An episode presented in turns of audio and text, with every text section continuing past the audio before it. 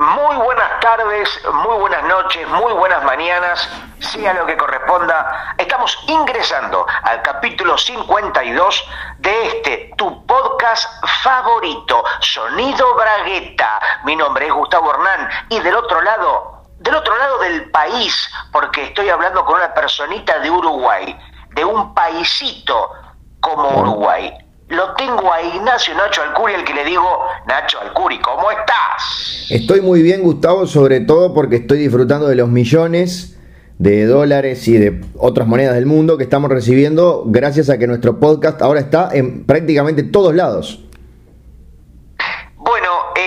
Sí, por lo menos en Spotify, ¿no? Que es aparentemente la gran plataforma donde todo el mundo desea estar y parece ser que es la que te valida y la que confirma que existís. No, pero también estamos, por ejemplo, en la de Apple, así que en cualquier momento nos va a llegar un iPhone a cada uno de regalo por nuestra, por nuestra noble tarea. Spotify, eh, sí. Eh, sí, es una sigla, ¿no? La verdad que no tengo la menor idea. Vos decís que la S es por algo, es por sistemas, la P. O es.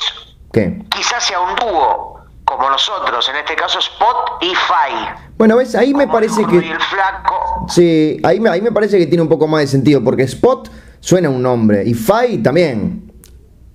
Claro, eh, estaba la nana Fay, que era la madre, no, era la protagonista de la niñera, Fran Drescher. Sí, señor. Estaba el Magazine for Fight también.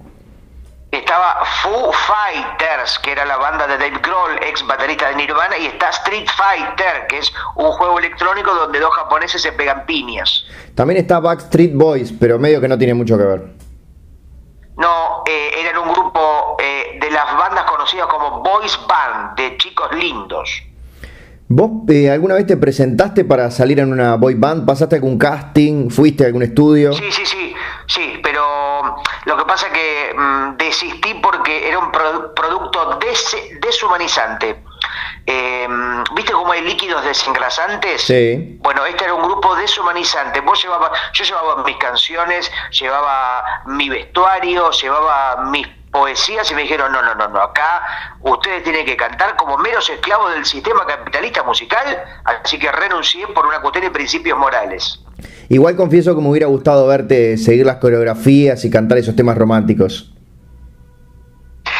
Eh, sí, igual yo estaba un kilo más arriba del límite permitido. Yo, estoy hablando, tenía 18 años, pesaba 34 kilos y tenías que pesar menos de 33, o sea que por un kilo tampoco hubiera podido entrar. Ni aún si hubieras dejado de lado todos tus ideales, no hubieras podido entrar. Tampoco, así que no había, ni aún pudiendo haber decidido ser una especie de esclavo capitalista del sistema explotador, tampoco hubiera podido. ¿Tú recuerdas? ¿Sabes lo que me enteré? Para, para, para, ¿sabes lo que me enteré el otro día? Porque esto es un dato que para mí fue casi revelador. Eh, Decilo ¿Viste esta banda eh, llamada Backstreet Boys? No, eh, New Kids on the Block, perdón, que fue anterior. Los que cantaban Tonight. Tonight y una que se llamaba eh, Paso a Paso, Step by Step, oh baby, what you what you te lo canto en perfecto inglés. Pero había uno que era como el chico más guarro, el chico malo, ¿viste? Y siempre hay una especie de duro. Me entero que es Mark, Mark Wahlberg, el actor. ¿Vos estás seguro? No, no estoy seguro, pero eh, uno de mis amigos me hablábamos de actores que nos calientan y yo dije, no, el físico que peló últimamente Mark Wahlberg, este, y me dijo, ah, Mark Wahlberg que arrancó en New Kids on the Block y yo ahí hice una especie de flashback mental, uní la imagen que recuerdo de New Kids on the Block y claro, coincide con los últimos años de Mark Wahlberg. Bien, no te lo voy a pelear porque yo sé que él eh, estuvo en el mundo musical, o sea que la posibilidad existe. Yo no, no, no te podría asegurar si era esa la banda. Mira, tenemos dos posibilidades. O dejarlo ahí en el misterio y que la gente del otro lado confirme o refute, o vos que seguramente tenés una computadora cerca, pones esta página llamada Google y le preguntas al oráculo digital. Y nos sacamos la, nos sacamos la duda. Mientras lo hago, Gustavo, vos podrías recordarle a la gente la vez que eh, coincidimos en un evento con un integrante de una boy band. Efectivamente, una vez hicimos un, un este, una versión de una especie de show musical. No sé si todavía no existía sonido bragueta como tal, me parece. No, estábamos buscando nuestro formato. Estábamos haciendo como presentaciones en pequeños teatros, librerías, donde hacíamos algún tipo de reflexiones, cuentos y canciones. Y en la librería Moebius, ahí en el barrio de Almagro de Buenos Aires, eh, teníamos un teclado y teníamos ahí alguna gentuza que fue a vernos y el sonidista de esa velada fue el querido Milton, más conocido como el negro de Mambrú. Exactamente, tengo la respuesta, Gustavo. A ver, yo te juro que no lo chequeé, para mí es, a ver, vos por, dirás la posta. Por supuesto que no es, pero había muchísimo de verdad. A ver, ¿cómo, ¿cuánto de lo que dije yo es verdad y cuánto mentira? Uno de los integrantes de New Kids on the Block era Donnie Walber, el hermano de Mark. Ay, casi, casi muy cerca, por lo menos compartían sangre. Claro, mientras tanto él era parte de Marky Mark en The Funky Bunch y varias veces compartió escenario con su hermano. Ah, o sea que probablemente haya estado en el mismo escenario participando como invitado o como, no sé, quizás bailando alguna coreografía. Sí, señor, así que te damos medio punto. Lo que me parece curioso, eh, primero hay cosas que se van repitiendo, viste que casi siempre en este formato son cinco los integrantes de estos grupos juveniles, que evidentemente tienen una cantidad de vida bastante corta, porque cuando cumplen una determinada edad ya no son más juveniles ni son boys, ¿no? Son veteran mans. Hay que sacrificarlos. Eh, pero había, claro, como estaban en su momento los 80 New Kids on the Blocks, después vinieron los Backstreet Boys, y después hubo una llamada Five, no sé si te acordás. Por supuesto, sí, sí, tenía la ramera. Y el otro día veo una en el, estaba tomando un cafecito y donde en casi todos los bares de Buenos Aires tienen el canal Quiero, que es un canal que pasa música latina, reggaetón, trap y demás, y estaba pasando un video de un grupo llamado Cinco. Five, pero en castellano. Cinco, donde evidentemente se repetía este formato de uno más musculoso, un siempre hay un chino, un asiático, uno más negrito, como para dejar a todo el público contento. O sea, y bueno, estaba también en Sync, en, totalmente, en sync, sí. Esos son los que cantaban Everybody. Yeah, ¿No? Eso mismo. Mira, eh, sí, pero bueno, eh, y después por supuesto están las versiones de bandas de chicas como las Spy Girls, las Bandana en nuestro país. No sé si Uruguay habrá tenido algún boy band o alguna girl band. Eh, hubo algún intento, pero muy under, muy under, del cual no, no vale la pena ni referirse. Entonces, no vale la pena, no nos refiramos a determinada cosa. Bien, pero, pero me parece que estaría buena la idea de comenzar nuestra, nuestra boy band, aunque sea un, dúo. Sí, tendríamos que hacer, primero tendríamos, lo que pasa es que acá casi es más importante el aspecto visual y de baile que el aspecto musical. Bueno, pero eso lo tenemos. Tendríamos que tener, Sí, pero habría que buscar, por ejemplo, una especie de concepto, ¿no? Mm. Eh, un traje o un tipo de peinado, algún tipo de búsqueda, si vamos para un lado, vamos para otro. El nombre ya lo tengo. A ver. Zipper Sound. Es malísimo y no lo entiendo. Es sonido bragueta en inglés, Gustavo. Bueno, la verdad que no hubiera imaginado determinada cosa. No sabía que... Ah, zipper es como los cierres zipper, no, es bragueta. Bueno, pero funciona. No, entonces le pongamos Braguet Sound. Bueno, está, capaz que queda un poco más chongo, por eso iba a lo de zipper para conquistar al público familiar. ¿Y tiene que ser un nombre en inglés o puede ser un nombre en castellano o en otro o en francés, por ejemplo? Yo creo que tenemos que pensar un nombre en inglés porque todo el mundo sabe inglés. O sea, vos decís eh, decir five y todo el mundo sabía que quería decir 5. En cambio, la banda 5 en Estados Unidos no pegó porque no sabían lo que quería decir. Eh, pero deberían ser palabras muy, palabras ¿Cuál sería la palabra en inglés más conocida del mundo? Love, ok. Bueno, podríamos ponerle chu. pala. Podría ser el número 2 y una pala al lado. Como para hacer el logo visual también. Me gusta Chupala, el, el, el, grupo de la boy band. Claro, y, cada, y ahí ya, mira, ya tengo el concepto. Nosotros con una pala cada uno, tipo como obrero de la construcción, Bien. Chu con el número 2 y la palabra pala. Chupala. Me encanta y, y, me encanta ya para aparte para el para el postercito del capítulo de hoy. Claro, entonces estamos nosotros con las palas y con una especie de también de mensaje medio como medio sexy, tirando besos a cámara. ¿Viste como las boquitas que se ponen las chicas cuando se sacan selfies? Sí.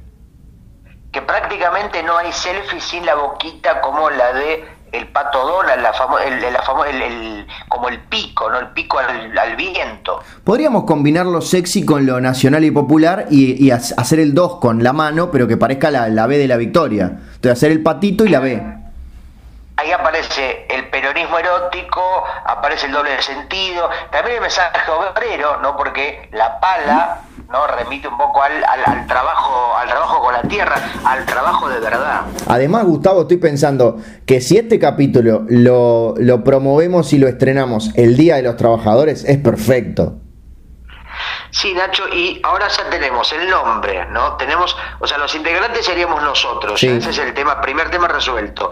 Tenemos el nombre, tenemos un poco la imagen, ¿no? Como con overoles, con incluso podemos tener como un gorro de minero con el foquito. Me encanta. Una especie de village people, ¿no? Pero no tan gay. No tan gay. y una, una pala eh, en cada mano. Ahora habría que hacer el hit, por lo menos una canción. Sí, eso es verdad. Bueno, podemos pelotear al aire, la gente igual no nos va a robar la idea. Podría hacer alguna, podría quizá la canción, mm, el primer corte, ¿no? el single, el tema de difusión, podría tener que ver con esta cosa también del trabajo, de la pala, como siguiendo un poco el, el concepto del grupo, del dúo. Sí, o con, o con algún doble sentido también con el chorizo, que es un alimento muy popular. Sí, igual ya sería, tampoco abusemos de, si no vamos a hacer rompeportones, vamos a hacer café fashion. Tenés razón, justo ahora que volvió, que volvió Tinelli con todos los comediantes.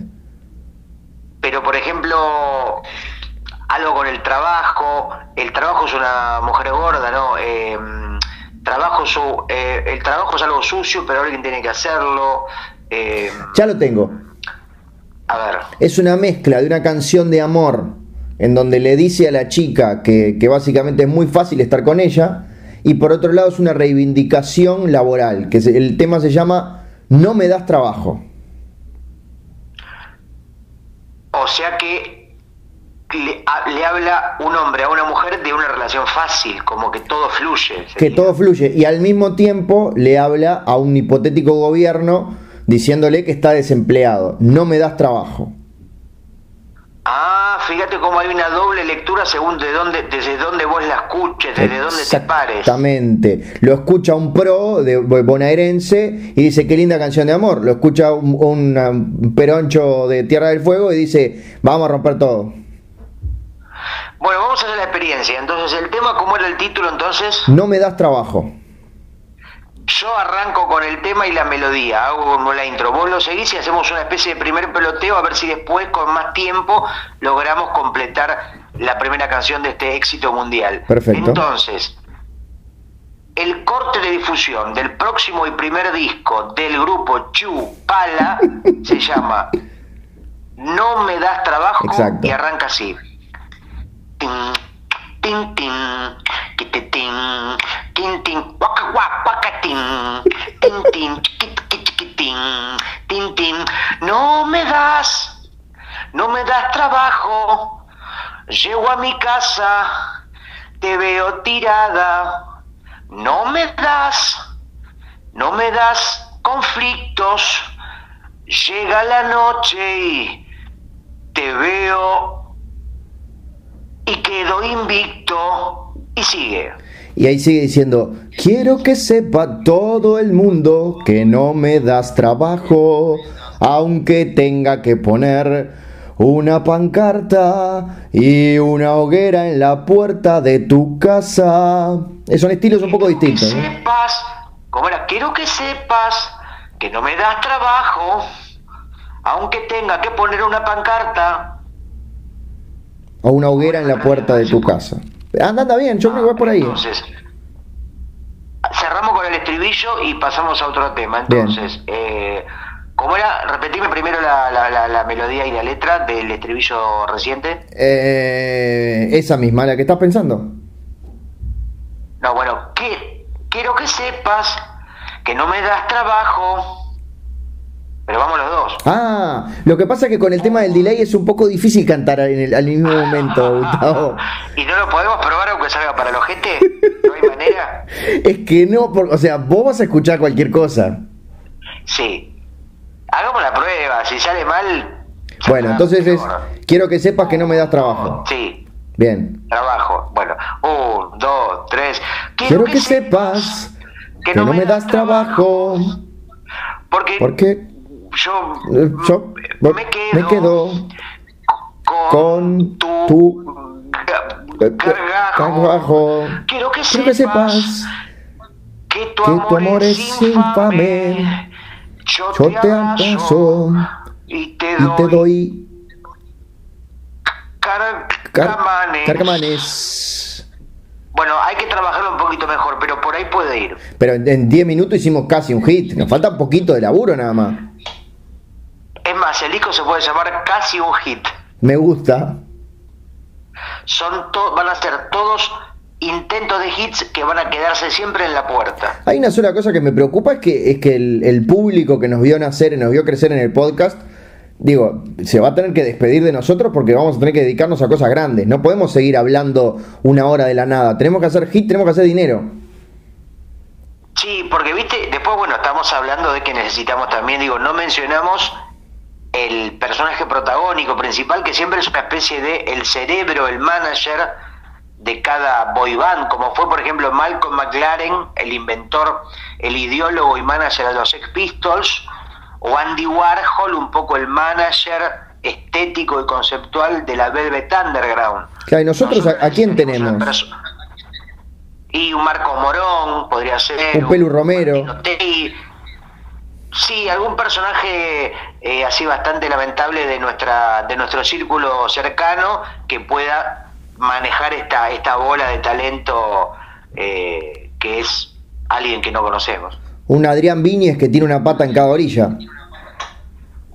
Bueno, ese sería como sería una buena mezcla de no de Uruguay, sería como el hombre el Río de la Plata personificado en Adrián Vinies, estamos hablando de el director de, por ejemplo, El 5 de Talleres y eh, Gigante, películas que hemos recomendado más de una vez. Sí, señor. Y hablando de películas que ahora sí podemos comentar, ¿sabes a dónde? ¿Sabes? Me, me imagino para dónde vas. Porque me pediste por favor que viera una película y yo la vi. Ah, pensé que ibas a hablar de superhéroes. Bueno, tiene que ver también porque justamente vas a hablar de Super López. Sí, la película de superhéroes del año, Avengers come banco como loca. Hay una sola película de superhéroes este año y es Super López, que en realidad es del año pasado, pero no nos importa.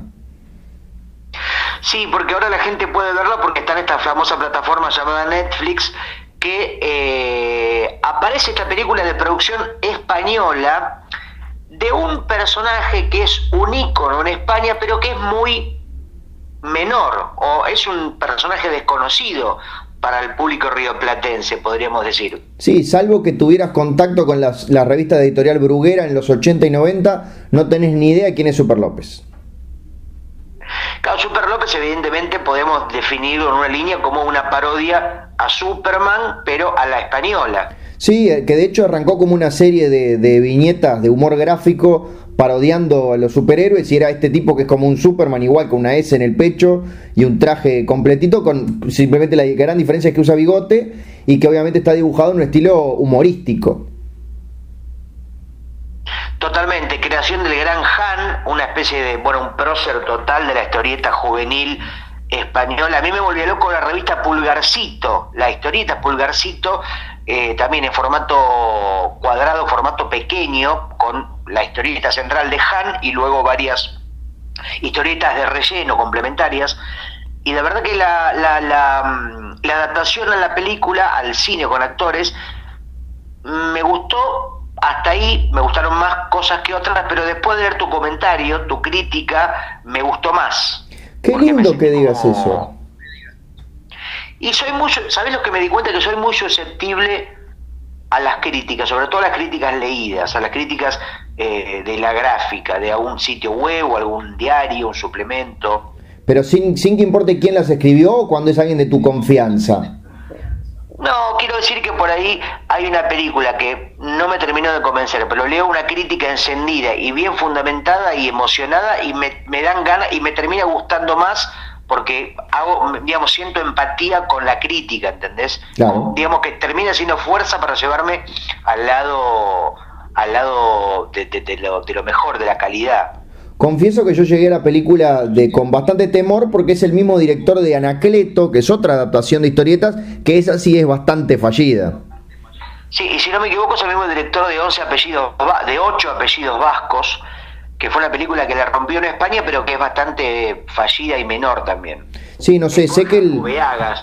No, no es Borja Cobeagas, si no me equivoco. No, creo que, no sé si lo comparte algún guionista con esa película. Ah, es verdad, tiene que ver con, con, la misma gente que escribió. Sí, bueno, está bien. Estoy hablando al pedo porque, bueno, nosotros somos así, somos eh, derechos y humanos. Exacto. Somos y río, rioplatenses y humanos. Y el protagonista que también estuvo en esa comedia que fue muy popular y que eh, uno lee en internet que cuando, cuando fue anunciado para el papel fue bastante resistido y uno después de ver la película piensa que fue solamente por, por, por un prejuicio porque es el Super López perfecto.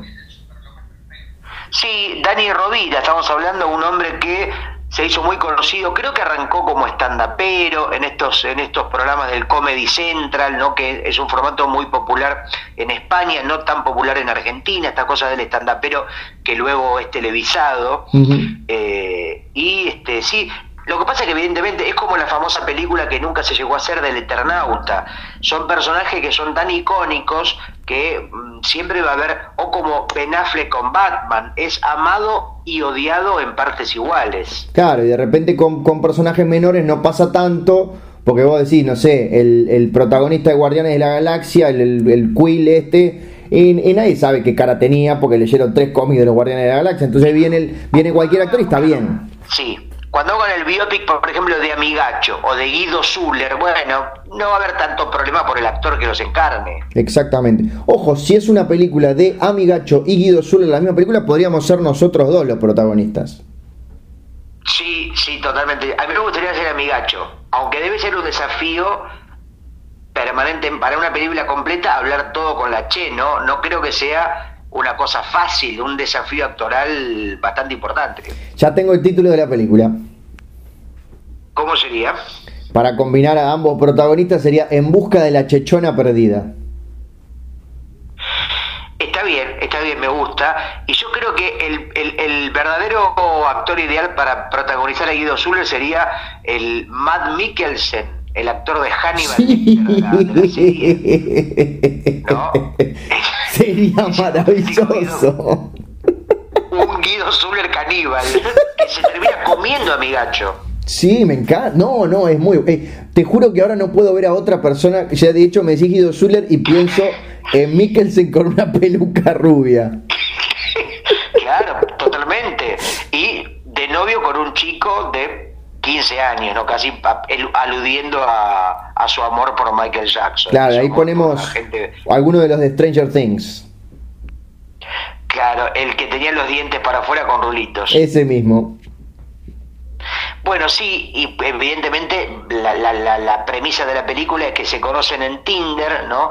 De un Tinder gay, se van a van a una cita a un restaurante los dos eh, un restaurante muy fino, muy privado, eh, y bueno, en realidad las intenciones verdaderas de, de, Guido Zuller era comérselo. Claro. Él le decía, te voy a comer todo, y a mi gacho pensaba que se refería a que estaba hablando de sexo, pero no, se le iba a comer literalmente como hacen los caníbales. Para, tengo un tema que necesito desesperadamente en el mismo celular en el que estamos grabando, en el que está saliendo tu llamada, buscar a mi gacho, porque todavía no, me estoy pudiendo acordar de la cara y es horrible.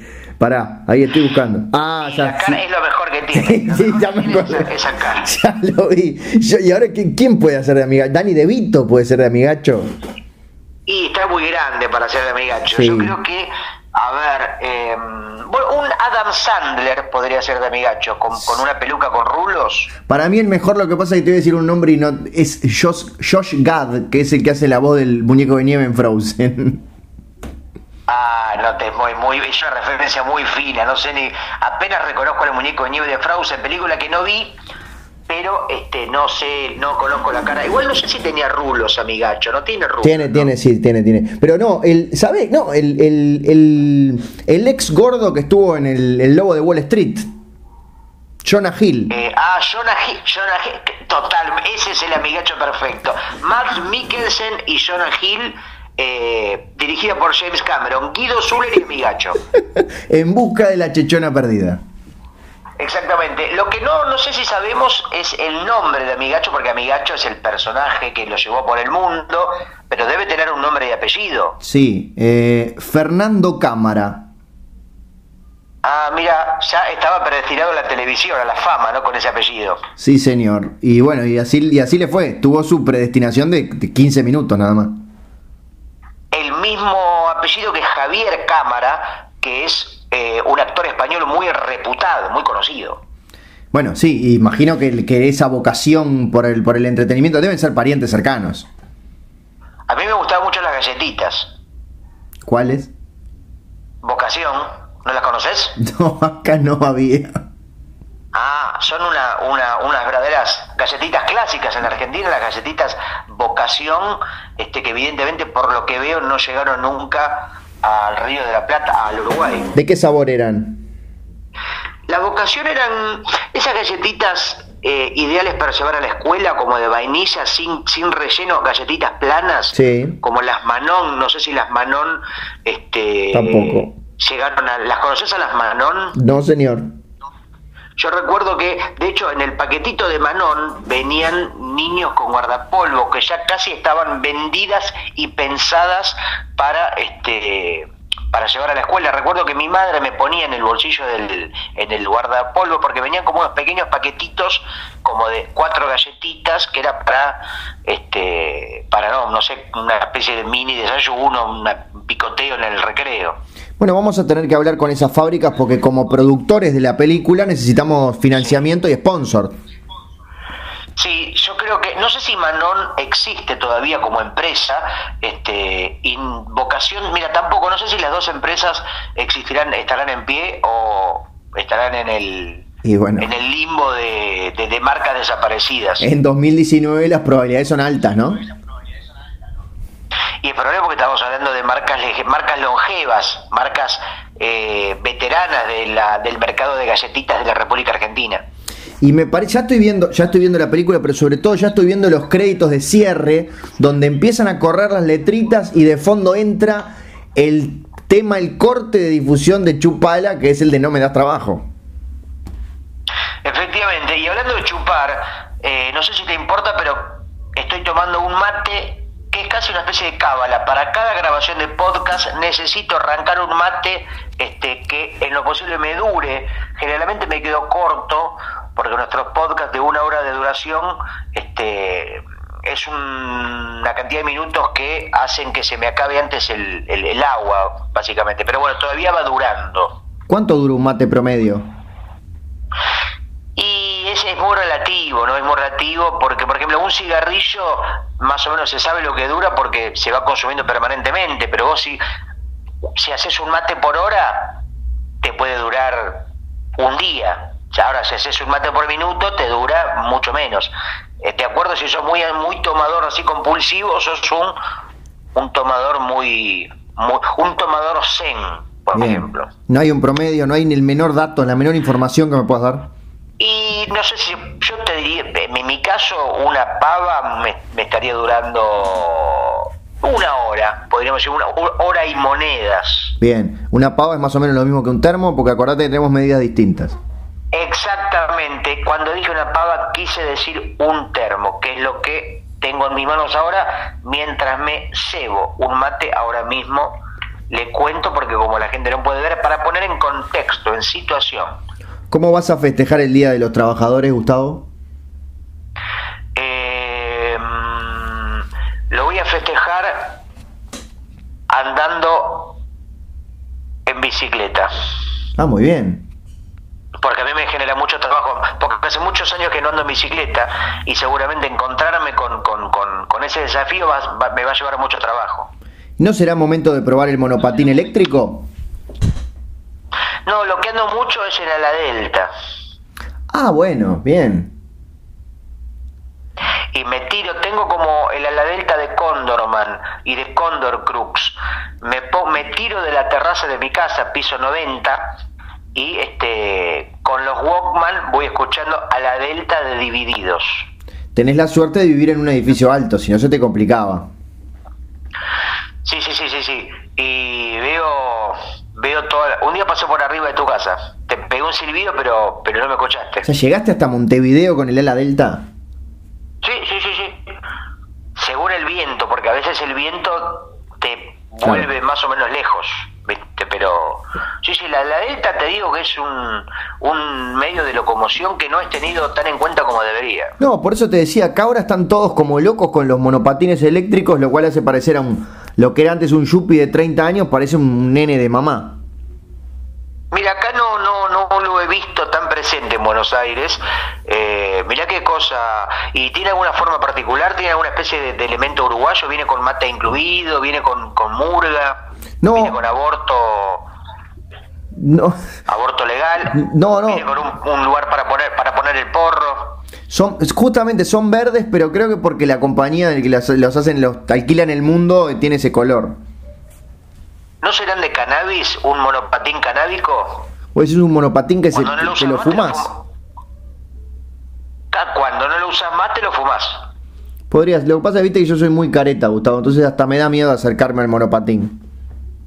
Sería un porropatín. Sí, podría andar. Eh, en Uruguay, por supuesto que podría andar, en este país libertino y miserable. El otro día me contaron gente de Ediciones de la Flor, con quien acabo de hacer mi nuevo libro Bife Agosto 5, eh, que están circulando unos libros que se convierten en árboles. No sé si los viste. O sea que estás leyendo y te salta una rama en el ojo.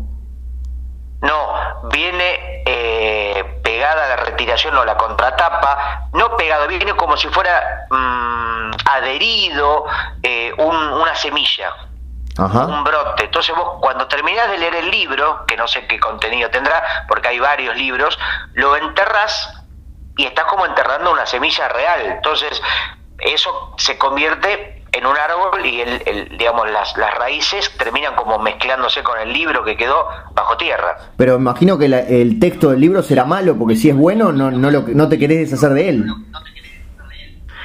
Supongo que será, no, bueno, supongo que será como un acto, viste esta famosa, las reglas que dicen que para tener una vida plena tenés que haber tenido un hijo, eh, escrito un libro y plantado un árbol. Sí, señor. Bueno, más o menos con, e, con esa metes dos de tres. No, capaz que viene con una bolsita con, con espermatozoides. También tendría que venir un libro, justamente, que mezcle las tres cosas en una. Que el libro tenga como una especie de, concha, ¿no? Donde vos puedas hacer el amor con el libro, el libro se embarace, metes el libro embarazado bajo tierra, crece el árbol con la semilla que está de una en una tapa tiene la semilla y en la otra tiene el, la, la, la placenta, digamos. Exactamente, y bueno, crece el árbol y en vez de dar frutos da a tu hijo que lo, de, lo sacas de una rama. Tengo una pregunta muy importante que hacerte, Gustavo. Bueno, a ver, por, supuesto. Pero no le saques el culo a la jeringa. Sí, te escucho. Eh, si yo no leí los cuatro primeros bife angosto, ¿entiendo de qué se trata el cinco?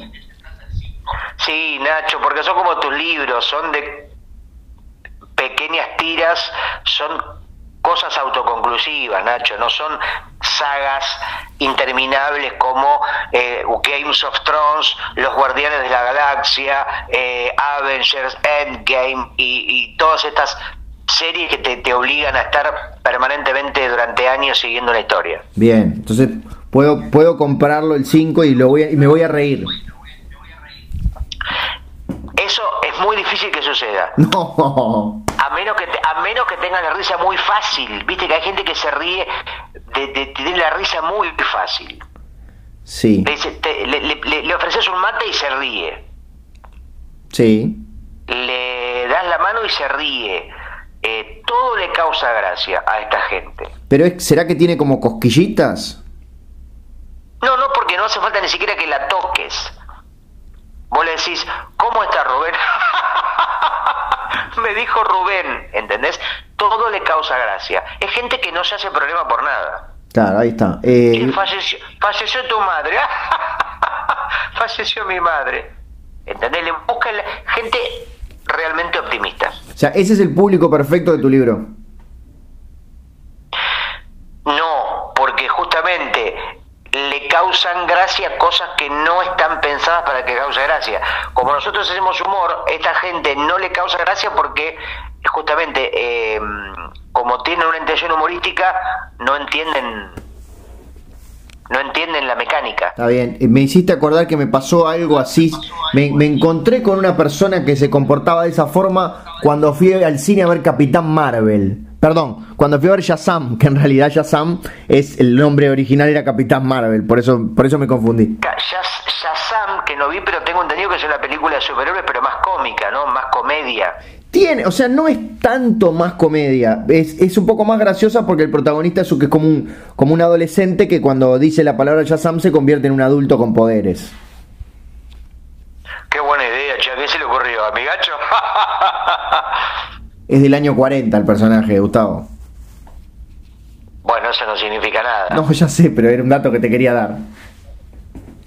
Bueno, eh, ¿y qué, pasó con esa Entonces, película? Viene que le causaba gracia a todo. Tenía una persona muy cerca que reía a carcajadas de todo lo que pasaba, pero decías, bueno, está, el Shazam tira un chiste y uno sonríe y la persona al lado, Pero después viene el malo, no sé, claro viene el malo, ahorca un perro y estamos todos en la sala llorando y la persona al lado, ¡ah! era como que se quería reír esa persona. Claro, Nacho, porque como hay gente con la risa muy fácil, también hay gente, mucho peor, que tiene la lágrima muy fácil, que por ejemplo llora cuando va a ver Coco de Pixar, ¿entendés? Explícame la gente de cuarenta y pico de años que ve una abuela que se ve una abuela que se muere y lagrimea como si fuera una especie de embrión de hámster discapacitado. Bueno, cuando la cuando la abuela empieza a cantar Remember Me, si no llorás no tenés sentimientos, Gustavo.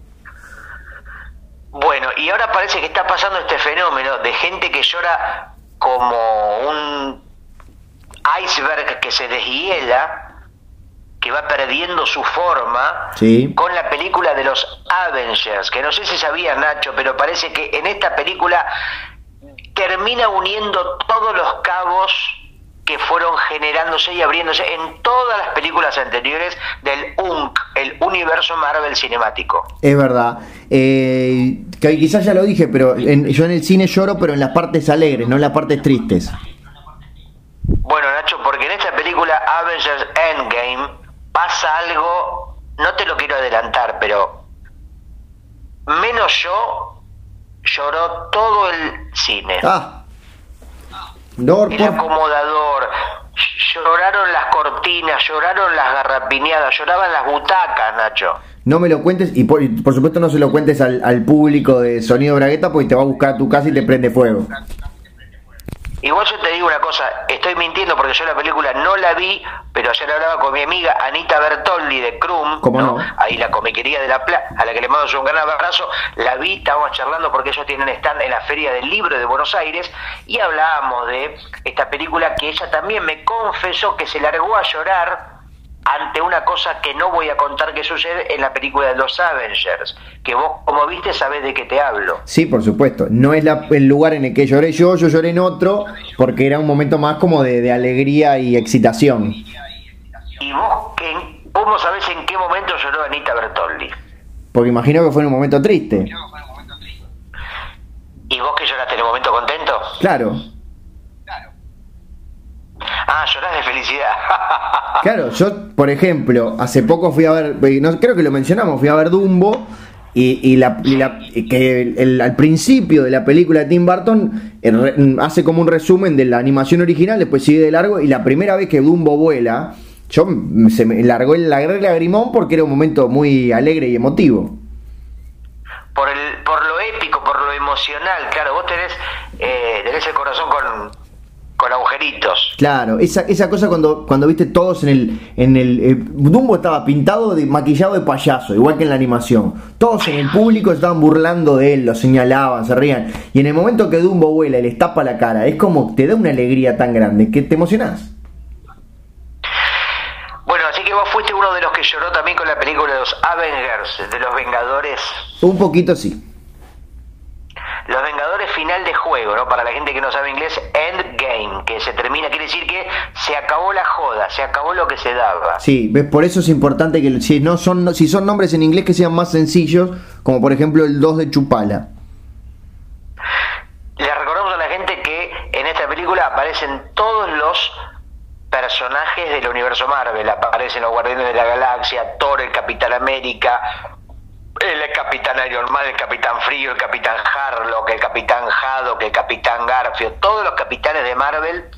Eh, y bueno, es un despliegue. La guita que habrán puesto, Nacho. Ah, olvídate. aparte, actores de, actores de primer nivel. Incluso, por ejemplo, aparece el Pacino. Sí pero haciendo de, haciendo de, árbol adentro de un árbol. O sea que no lo ves, pero le pagaron fortuna, pero porque ellos querían quitar el espíritu de Al Pacino. A mí el, cameo sorpresa de Miguel Ángel Rodríguez haciendo de Minguito me parece que fue una cosa maravillosa. Sí, sí, incluso hacen cameos de personajes que nadie conoce, pero son como caprichos de los directores. Lo que pasa es que ya tienen tanto poder los hermanos Kieslowski y Joel Schumacher, que son los que dirigieron esta saga, eh, que cualquier capricho que, que, ellos eh, quieran hacer, los de Marvel los van a tener que complacer. Por eso eso de que en la primera media hora están todos los personajes desnudos es porque ellos lo pidieron. Claro, dice, el hijo de Stan Lee, que es el que está manejando ahora Jorge Lee, le dijo, y la señorita Lee, que es la otra hija de Stan Lee, le dijo, pero no tiene un carajo que ver con nuestra saga histórica de personajes, con la continuity, con la continuidad, le dijo. Y ellos le dijeron, mirá, mirá que si no nos, nos vamos, ¿eh? No, no, no, no, no, no, no. por favor, está bien, háganlo, háganlo. Y la película está llena de excentricidades que no tiene un carajo que ver con, con, el guion, con la serie de, de Joe Simon, de Kurt de Hal, Hal todos los autores que llevaron al, el guantelete cósmico, eh, se cagan en la continuidad, pero bueno, el poder es así, no tiene fronteras. Claro, imagínate dijeron, queremos que aparezca un holograma de Yves Montand y el, y el hijo de Stan Lee dice, pero usted es tan loco. Y, lo, y los directores le dicen, ¿vos viste la plata que hicimos el año pasado con la anterior? ¿Vos querés quedarte sin esa plata? Aparte, claro, porque el final de, todo es que la plata es la que define, no los guionistas ni los Vos fíjate lo que pasó, por ejemplo, con la muerte de Superman. Decían, no, no, no, es una muerte definitiva, fue noticia en el mundo, esta es una jugada, nos jugamos la vida, dos meses después mm, Superman resucitó, la muerte se la pasaron por el culo, o sea que es una falta de respeto, todo porque es por la plata. Por el Bill Metal. Exactamente, Cruela de Bill Metal, que era la, la versión económica, la versión financiera. Qué horror. La de Cruella, hablando de Cruella de Bill. ¿Qué? Sí, ¿Qué? está bien. No digo, fue un chiste muy malo, fue un chiste muy malo que me arrepentía mientras lo decía me llama la atención que te haya causado gracia. Claro, pero, este, me reí por las razones incorrectas. Eso es más triste aún. Sí. No, te decía que Cruella de Vil y aquella película donde era Glenn Close que hacía de la, de la villana, fue la que de alguna forma arrancó con lo que ahora es una, una moda mucho más grande que la del stand-up, que son estas películas de Disney que las hacen de nuevo con actores. Sí, Nacho, es verdad, es verdad porque era como una especie de película suelta, no había una costumbre, una continuidad, y ahora parece ser que es una especie de oleada de clásicos animados de hace 30 o 40 años con, eh, con actores. Hace poco tuvimos a Angelina Jolie, ¿no? que hizo de, de la mala de Blancanieves. Sí, de, de la mala de la Bella Durmiente, Maléfica. Ah, Maléfica, pero no hay una película, Hay películas de Blancanieves también. También lo hubo y de hecho también se viene la segunda parte de Maléfica. Después hay una película, que una moda que me parece bastante chota, que es como darle un tinte gótico a personajes, por ejemplo, como, no sé, Blancanieves justamente, pero eh, toda de negro, media, media, media emo, media flogger, que escucha, eh, no sé, escucha Nirvana y Metallica y no sé qué, y se droga, como hacer eh, endurecer personajes blandos. Sí, algunas de las primeras adaptaciones fueron así, Blancanieves y el cazador, había alguna de Cenicienta, como que iban a alguna cosa más oscura. Lo que están haciendo ahora, fíjate que este año se estrenan tres películas de, de, Disney, porque ya se estrenó Dumbo y ahora viene Aladdin y El Rey León. Y tanto Aladdin como El Rey León parecen que más tipo el estilo La Bella y la Bestia, es como hagamos más o menos lo mismo que sabemos que funciona. El Rey León también actores, por ejemplo, Darín haciendo de, de, León, de Simba, eh, Oscar Martínez haciendo de Mufasa. Era Mufasa, ¿no? Era Mufasa. Es un poco polémico, porque claro, dicen la nueva película de acción real, y en realidad lo único real van a ser los decorados, porque después van a ser todos animales generados por computadora. ¿Y los decorados no serán también generados por computadora? Creo que no, creo que va a ser parecido a, la del libro de la selva, que también confieso que le salió muy bien. Y es el mismo director del Rey León. Esa me quedé con ganas de verla, la de El libro de la selva, pero no la vi. Eh, porque después hace poco salió una en Netflix que se llamaba Mowgli, creo que no es tan buena. Lo que pasa es que también te confunde, Nacho, porque, por ejemplo, hay películas que se parecen los nombres, que no sabes cuál es la posta, no sabes cuál es la que tenés que ver. Querés, por ejemplo, alguien que no sabe nada del hombre araña y quiere ver una película del hombre araña y tenés 70 que cuentan lo mismo, una que se hace antes, otra que se hace después, otra que cuenta lo que ya contó la otra, pero peor o pero mejor. Pónganse de acuerdo. Bueno, viste que googleás 20 segundos y ya sabés más o menos. Googlear, mira, eh, no es algo tan fácil como parece, porque dicen que en Internet está todo y no está todo. Yo, yo pregunté si estaba todo y me dijeron que no. ¿Qué falta? Eh, bueno, falta yerba mate, no tenía, ah. por ejemplo, estaba, se había agotado. El libro de Cristina no tenía. Es lo que ahora se está agotando, que está la gente desesperada acá en la República Argentina. Me dijeron que es más furor que Starbucks el libro de Cristina. Absolutamente, es prácticamente una especie de mm, anomalía en el mercado editorial, o sea que los libros no se venden un carajo, y de pronto aparece el libro de Cristina Kirchner, la expresidenta de la República Argentina, y eh, bueno, está como volviendo loco al mundo, ¿no? Y se vende como, como, como, como pan caliente. Yo leí una noticia, pero creo que me la confirmes porque sé que a veces llegan los fake news desde, desde Argentina, que es que en la feria del libro le fue tan bien que pusieron a todos los demás autores, incluso autores invitados, a firmar libros de Cristina, porque si no, no daban abasto. Sí, efectivamente, estaba por ejemplo Pérez Reverte, que es el gran ícono, la mega estrella de las letras españolas que está invitada, eh, firmaba Decía, os deseo mucha suerte por haber comprado mi libro, Cristina Kirchner. Porque es como, es, polémico, pero bueno, supongo que era la única forma de que tanta gente se llevara su libro autografiado. Sí, sí, efectivamente. Y es una especie de. Es como Dumbo, es como esas películas de Disney que vos entras en la fantasía, sabes que es una fábula, pero dejas como la credulidad en reposo. ¿Eso lo decís por la firma o por el contenido del libro? No, en este caso por la firma. Vos ah. sabés que no es la firma de la autora, suponiendo que sea la autora, porque evidentemente está a partir de dichos o de charlas de Cristina, está evidentemente escrito en forma de libro por María Seoane, me parece que es una periodista, que le dio como forma de libro, porque escribir libro, y vos lo sabrás, no es moco de pavo. No es una papa. Escribir no es una papa, el tubérculo es una papa o la papa es un tubérculo que este es como el apellido, la familia que contiene a la papa. Sí, señor. Así que estuviste en la feria del libro, Gus. Estuve, eh, sí, me tocó participar de una, de una actividad con, con, con, menores, compartiendo dibujos. Ah, bien. Este, y eh, después me tocó participar de una actividad con mayores y con mi amiga Julieta Rocky, compañera de la editorial de La Flor, bueno, cada uno firmando sus nuevos libros, en el caso mío Bife Agosto 5, y este, que tendremos que hacer evidentemente alguna quizás presentación o alguna actividad en, en Montevideo. Por supuesto, la gente acá está expectante. ¿Dónde vamos a actuar, Nacho, el 27 de mayo en Montevideo, ahora mismo me acuerdo, no me acuerdo del lugar, si lo querés ir comentando, porque vamos a tener una actuación en vivo. Sí, estoy buscando porque la verdad no tengo, no me acuerdo yo tampoco, pero eh... tenía que ver con un club de ciclistas anarquistas o algo así, Nacho, con una radio alternativa de Montevideo. Sí, una radio online. Confundida, pero.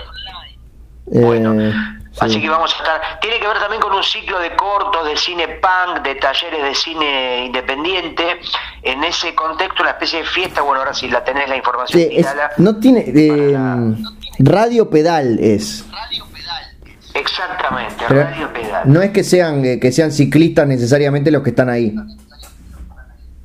Bueno, vos me decís pedal y yo pienso en el ciclista. o sé, lo sé. guitarra puede ser también. Por supuesto, pero ahí, ahí vamos a estar. ¿Qué día era el 25?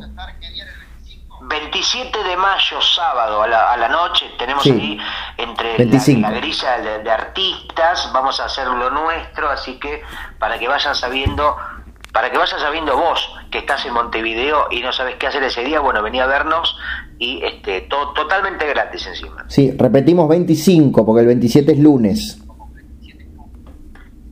Ah, mira, entonces, mm, bueno, mm, para mí era el 27, entonces era el 25, no sé, o nos dieron mal el dato, qué sé yo. Yo tengo, el eh, yo tengo el celular en mi mano y en el almanaque tengo marcado el 25 de mayo, que es sábado, y dice Bragueta en vivo.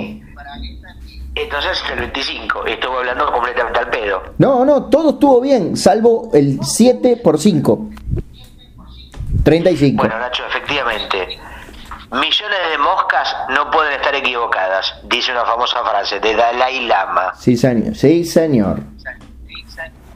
Pero viste que evidentemente esta frase refiere a que las millones de moscas comen mierda. Sí.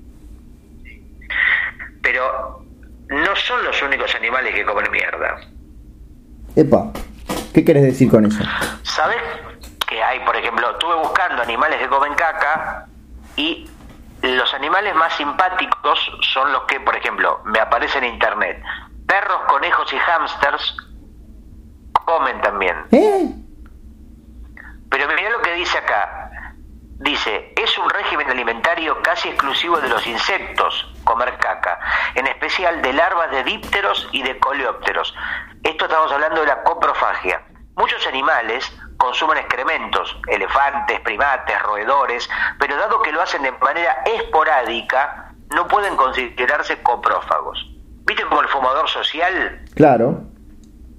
Está el coprófago social, el que come mierda, pero cuando sale, cuando, no sé, por ejemplo, después de agacharse, come un solete, está con la pareja ahí y dice, ¡oh! ¿Cómo acabé? ¡Can! Se manda un, un solete. ¡Qué asco, por Dios!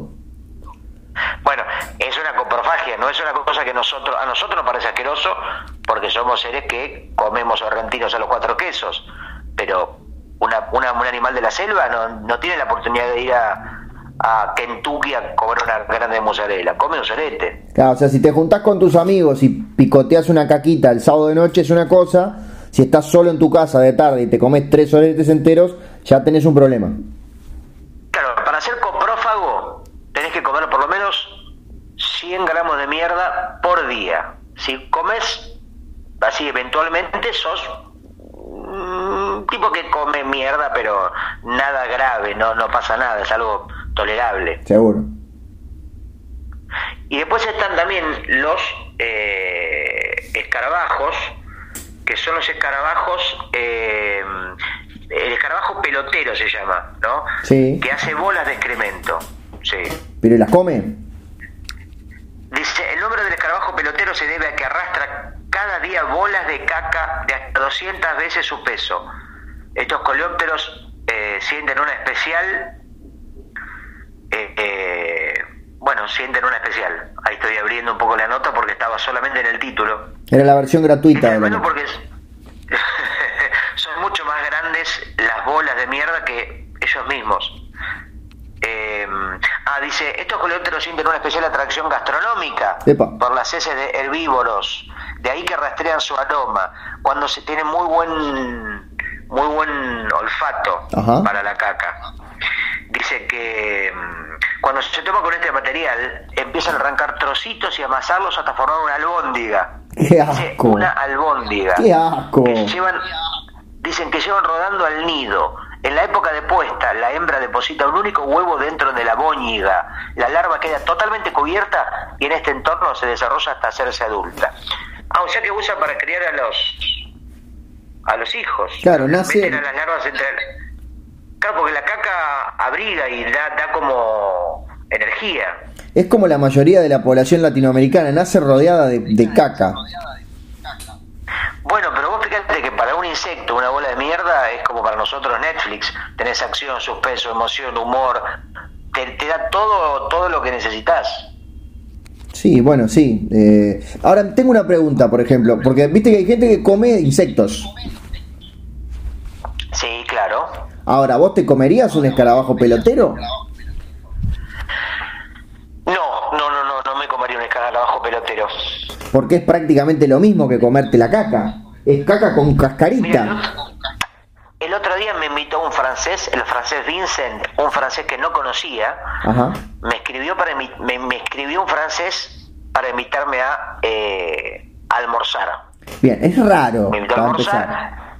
No, no, eh, esto es- no hay ningún chiste, no es una historia que estoy inventando. El francés Vincent, que venía venía de, de Toulon, una, una ciudad en la que vive Toulon, es muy fanático de las historietas y se ve que rastrea autores y les invita les invita a almuerzos. Esto es así, efectivamente. Me invita hace un par de semanas a un restaurante muy paquete francés de San Telmo Sí. y traen la carta, el tipo pagaba todo, impecable, buena onda, un chabón así grandote, buen mozo, Vincent, eh, y uno de los platos, el tipo me recomienda pato a la naranja. Sí. Y no me animé, me, me imaginaba el pato Donald ahí, me daba el pato Lucas, me daba un poco de impresión y me pedí un pollo que estaba muy rico, pero vos fíjate que el pollo todo bien. Ahora el pato, me aparecía la carita del pato como mirándome. ¿Y no te, no te parecía el gallo Claudio, Chicken Little? Sí, pero me los como sin ningún problema. No, está bien. Pero el pato me da como me dio pudor comer comer comer un algo que alguna vez fue pato que nadó por los ríos del mundo. Ahora, eran un- lagos. Era en un lugar público, porque me imagino aparece un tipo de la nada, te invita a comer. Yo vuelo que eso terminás vos en una bañera con un riñón menos, alguna cosa rara. No, no, no, no, fue no, no, fue en un restaurante francés que se llama La Petanque, muy lindo, eh, eh, del barrio de San Telmo, así que terminó todo muy bien y comimos como como cerdos. Gustavo, Sí. así como quien no quiere la cosa, estamos llegando al cierre. Me estás jodiendo. No te estoy Ah, jodiendo. estamos llegando al cierre, al cierre relámpago. Hubiéramos llegado al cierre relámpago si estaría lloviendo, pero como no le está lloviendo, es solamente el cierre. Cierre Sí, soleado. Sí, pero ya casi nocturno además. Pero estamos llegando a las postrimerías del episodio. A las postrimerías, después de comer, llegamos a las postrimerías. Ay, ya no puedo decir nada, Gustavo. Podés decir lo que quieras. Yo te refuto, te complemento, te adhiero, como si fuera una especie de pegamento de plasticola verbal. You complete me. Efectivamente, yo soy tu autocompletador. Juguemos a eso. Vos decís una palabra, el comienzo de una palabra, una frase y yo te la completo. Bueno, em, la mayoría. No, no, pero ¿Qué? un pedazo de palabra, no palabra completa. Ah, Viste dijiste, de frase. El auto... Bueno, de, no, de palabra, pero vos, vos vas tirando pedazos de palabras y yo las completo. Bien. Como si fuera tu autocompletador del celular. Me gusta. Voy a arranco. Sí, dale. Per. No te escuché de nuevo, por favor. Per. Cianas, Man. Tecol, Tin. Tin. El personaje de Geno, Tintín. Ah, bien, bien, bien, bien. Bless. Ay, qué difícil, no hay ninguna palabra que te empiece con bless. Y bueno, está, te cagué, no sé. No, no existe. Y bueno, No, no, pero eh, a- tratemos de armar una frase completa. Ahora yo, ahora yo, ahora yo. Dale. Y con esta nos vamos. ul, ul. Última. No, no, pero decí solamente la, la, la, la Ah, perdón. parte que falta. Ah, arrancá de nuevo. nuevo. Sí, ul, dale. vamos de nuevo. Ul, Tima. Tima. ul, con, Centración. Pa, Ra. ye, Gar. al, Nada, queda ahí, termina ahí. Al. cu, Ento. de migach, O. con el Q, Eh, ento.